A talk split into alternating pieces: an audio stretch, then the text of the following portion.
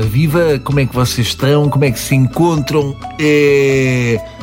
Quase as férias a chegar. Já viram? Quase, quase, quase, quase, quase, quase, quase, quase, quase mas ainda não são. Uh, e portanto, o que é que eu vou fazer? Vou dizer às pessoas que não vão ter férias uh, o que é que podem fazer para imaginar que estão de férias. Primeira coisa, um, pôr som de mar sabem? Estão de repente a trabalhar no escritório, tirar fotocópias e ouvem.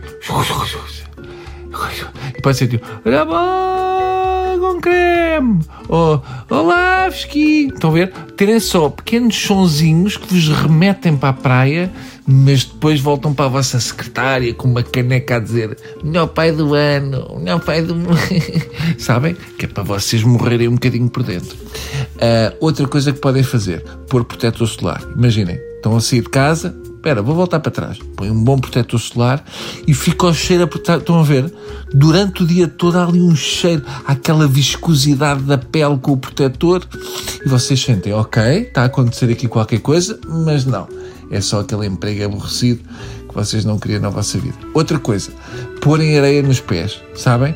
Vão à praia, tiram assim uma pasada de areia, põem nos pés, nos bolsos também Imaginem, a meia da manhã vão com as mãos aos bolsos, epá, o que é isto? Areia. E dá-vos assim aquela esperança de querem ver que eu...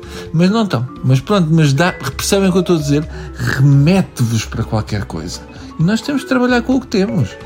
Não têm férias? É pá, dá um bocadinho daquilo que podia ter sido as férias. Uh, outra coisa, pedem um amigo vosso para ser estúpido e pôr uma toalha mesmo em cima de vocês, que é para recriar um bocadinho o ambiente que se vive nas praias portuguesas, que é esta incapacidade do português estar sozinho num canto de areia. Não, tem que estar em cima, já ali a tocar com o joanete no nosso focinho, mesmo que a praia esteja deserta. Portanto, pedem um amigo, pá, estende a toalha em cima da minha tromba. Ele estende e vocês, é, saia daqui. Irritam-se um bocado, pronto, remete-vos também para as férias.